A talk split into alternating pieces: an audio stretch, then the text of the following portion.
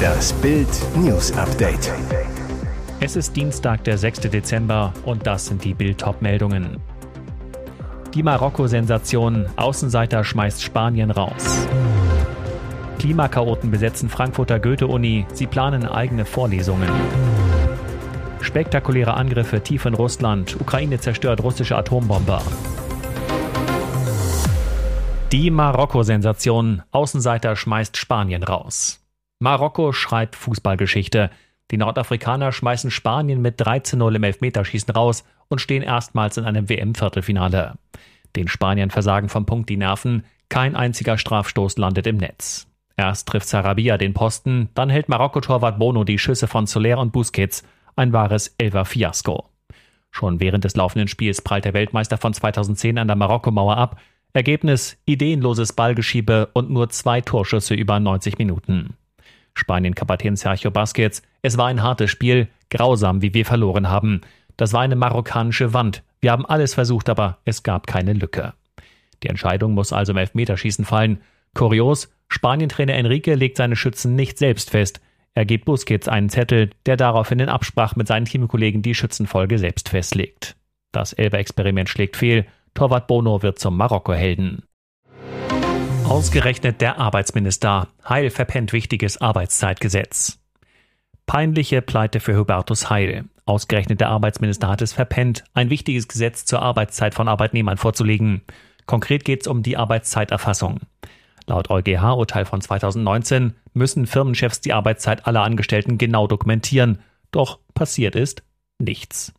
Deshalb hat sich nun das Bundesarbeitsgericht eingeschaltet und klargestellt, die Betriebe müssen ab sofort die Arbeitszeit ihrer Mitarbeiter erfassen. Der Frankfurter Arbeitsrechtsanwalt Jens Jensen sagt zu Bild, das BAG ist hier als Ersatzgesetzgeber aufgetreten, weil die Regierung untätig geblieben ist.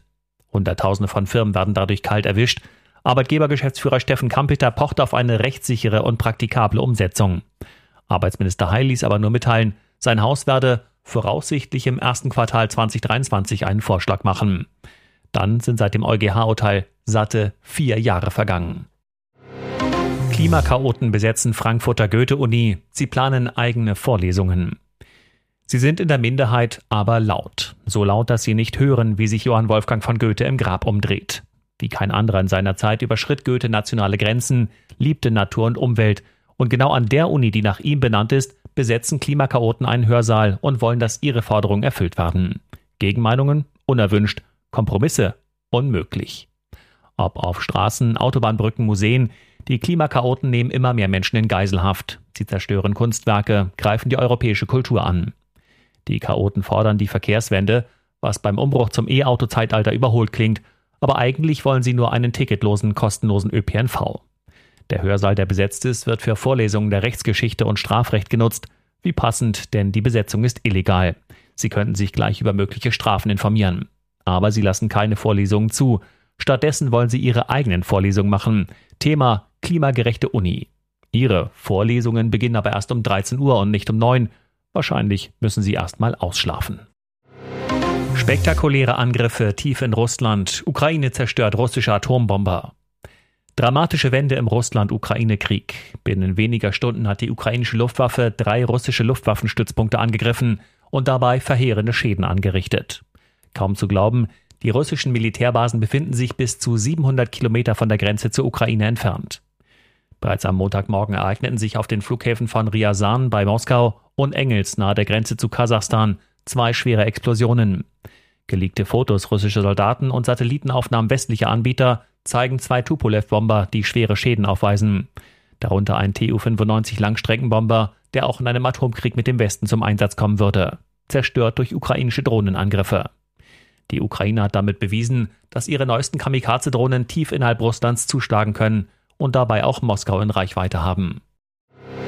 Wendlers Laura heizt wieder ein, schreibt mir langer Prügel. Na, haben Sie schon nach der Überschrift einen roten Kopf? Was waren das noch für schöne Zeiten, als des Wenders Laura noch als Fan-Highlight Türchen für Türchen ihres Luxus-Weihnachtskalenders bei Instagram öffnete? Inzwischen öffnet Laura keine Türchen mehr, dafür aber das Portemonnaie ihrer Fans. Beim anrüchigen Portal OnlyFans lässt sie mal wieder Männerherzen höher schlagen. Die neuesten Laura-Bilder zeigen die Ehefrau von Schlagerbade Michael Wendler in türkisfarbenen Dessous mit einem Golfschläger. Dazu schreibt sie, meine neue Bilderstrecke ist noch für kurze Zeit zu haben. Abonnenten, die noch heißere Aufnahmen von ihr wollen, sollen ihr langer Prügel schreiben. Wie bitte? Ja, die Zeiten sind schwierig, das Geld ist überall knapp. Nicht nur für die Wendlers scheint die Nackig-Plattform eine wichtige Einnahmequelle zu sein. Das Geschäftsmodell Laura zeigt sich leicht bekleidet und wer mehr sehen will, muss zusätzlich zum 35-Dollar-Abo nochmals in die Tasche greifen. Und jetzt weitere wichtige Meldungen des Tages vom Bild Newsdesk. Asylbewerber erstach Eger auf dem Schulweg. Das sagt der Polizeipräsident über den Mädchenmörder. Der brutale Messerangriff auf HRS und ihre beste Freundin Neria M. in Illerkirchberg bei Ulm sorgt für Entsetzen im ganzen Land. Die beiden Mädchen waren auf dem Schulweg von einem Asylbewerber angegriffen worden. Eger verlor dabei ihr Leben, Neria wurde schwer verletzt. Wer ist der Mann, der die beiden Mädchen wie aus dem Nichts mit einem Messer attackierte? Der mutmaßliche Täter flüchtete aus Eritrea, lebte in einer Asylunterkunft gegenüber des Tatorts. Ulms Polizeipräsident Bernhard Weber zu Bild. Er hat einen Aufenthaltstitel und hält sich berechtigt hier in Deutschland auf. Er wurde im Rahmen der Anschlussunterbringung in dem Gemeindehaus untergebracht. Wann er seinen Antrag auf Asyl stellte, ist noch unklar, genau wie das Tatmotiv. Weber, wir wissen nicht, was ihn bewogen hat, diese schreckliche Tat zu begehen. Vermutungen bringen nichts. Der mutmaßliche Täter habe keine Vorstrafen, sei bisher ein unbeschriebenes Blatt. Die Briten berichten, Boris kommt schon nächste Woche frei. Es wäre das schönste Weihnachtsgeschenk für die Tennislegende und seine Familie. Bereits Mitte November berichteten britische Medien, Boris Becker wird rechtzeitig zu Weihnachten nach Deutschland abgeschoben und ein freier Mann sein. Und jetzt soll plötzlich alles ganz schnell gehen. Noch sitzt Becker im britischen Huntercombe-Gefängnis in Oxfordshire, beging dort aus seinen 55. Geburtstag. Wegen Insolvenzstraftaten wurde er am 29. April zu zweieinhalb Jahren Haft verurteilt. Jetzt berichtet der britische Mirror, Boris Becker soll schon nächste Woche nach Deutschland abgeschoben werden. Dann hätte er weniger als acht Monate seiner zweieinhalbjährigen Haftstrafe abgesessen. Boris Becker soll für ein Schnellverfahren zugelassen worden sein, bei dem ausländische Häftlinge in ihre Heimatländer entlassen werden, um die britischen Gefängnisse zu entlasten und Geld zu sparen. Es drohen schwere Strafen. Indonesien peitscht Anti-Sex-Gesetz durch. Eines der beliebtesten Urlaubsländer der Welt verabschiedet im Jahr 2022 ein fürchterliches Steinzeitgesetz. Indonesien macht seine Androhung wahr und verbietet Sex außerhalb der Ehe künftig per Gesetz. Früher als geplant verabschiedete das Parlament in dem südostasiatischen Inselstaat am Dienstag einen entsprechenden Gesetzentwurf. Außerehelicher Sex soll nach dem Gesetz mit bis zu einem Jahr Gefängnis bestraft werden. Im Vorfeld der Abstimmung hat es Kritik an dem Entwurf gegeben. Menschenrechtler hatten das Abgeordnetenhaus zuvor dringend aufgefordert, die neuen Regeln nicht zu verabschieden, weil sie die Bürgerrechte im größten islamisch geprägten Land der Erde verletzten. Die neue Gesetzgebung soll 2025 in Kraft treten. Hier ist das Bild News Update. Und das ist heute auch noch hörenswert.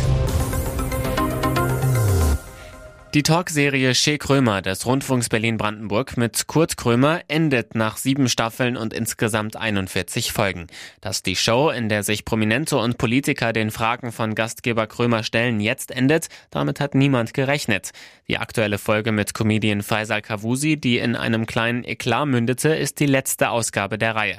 Kurt Krömer wird vom RBB mit den Worten zitiert, es ist für mich an der Zeit für neue künstlerische Abenteuer. Mir war klar, dass Shea Krömer kein Format ist, das ewig laufen wird. Dass es am Ende dann doch 41 Folgen geworden sind, hat mich selbst überrascht. Die Sendung hat bundesweit große Aufmerksamkeit erregt und viele Fans in der Mediathek gewonnen. Außerdem gab Krömer den offensichtlichen Grund für das Serienende bekannt. Mein Bedarf an Arschlöchern ist damit gedeckt. In der letzten Sendung mit Faisal Kavusi hatte sich die Situation zugespitzt. Krömer brach das Gespräch mehrere Minuten vor Ende vorzeitig ab und verließ den stilisierten Verhörraum. Anschließend sagte er vor den Kameras, heute ist der Tag, wo ich glaube, dass ich nach Hause gehe und mal gucke, ob ich das Konzept vielleicht nochmal überdenke. Dann stand er auf und ging. Ob dieses Geschehen mit dem Ende des Formats zusammenhängt, blieb zunächst unklar. Er wollte seine Lebensgefährtin Anja beschützen, dann war Jochen N. tot. Der Tankstellenpächter aus Längerich in NRW starb als Held. Als seine Freundin Anja T. in seinem Esso-Shop von einem Angreifer bepöbelt wurde, schritt N. ein und wurde erstochen. Auch drei Kugeln eines Polizisten, der auf den Täter schoss, trafen ihn.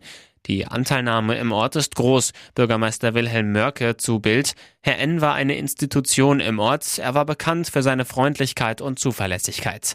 Jochen N. betrieb auf dem Gelände auch eine Art Schrauberwerkstatt. Ein Bekannter zu Bild. Er hat uns immer geholfen und hatte so eine liebenswerte Art. Seit 2015 war er Mitglied im ortsansässigen Fußballverein SC Preußen 06 Längerich. Sein Sohn Rico machte dort ein freiwilliges soziales Jahr.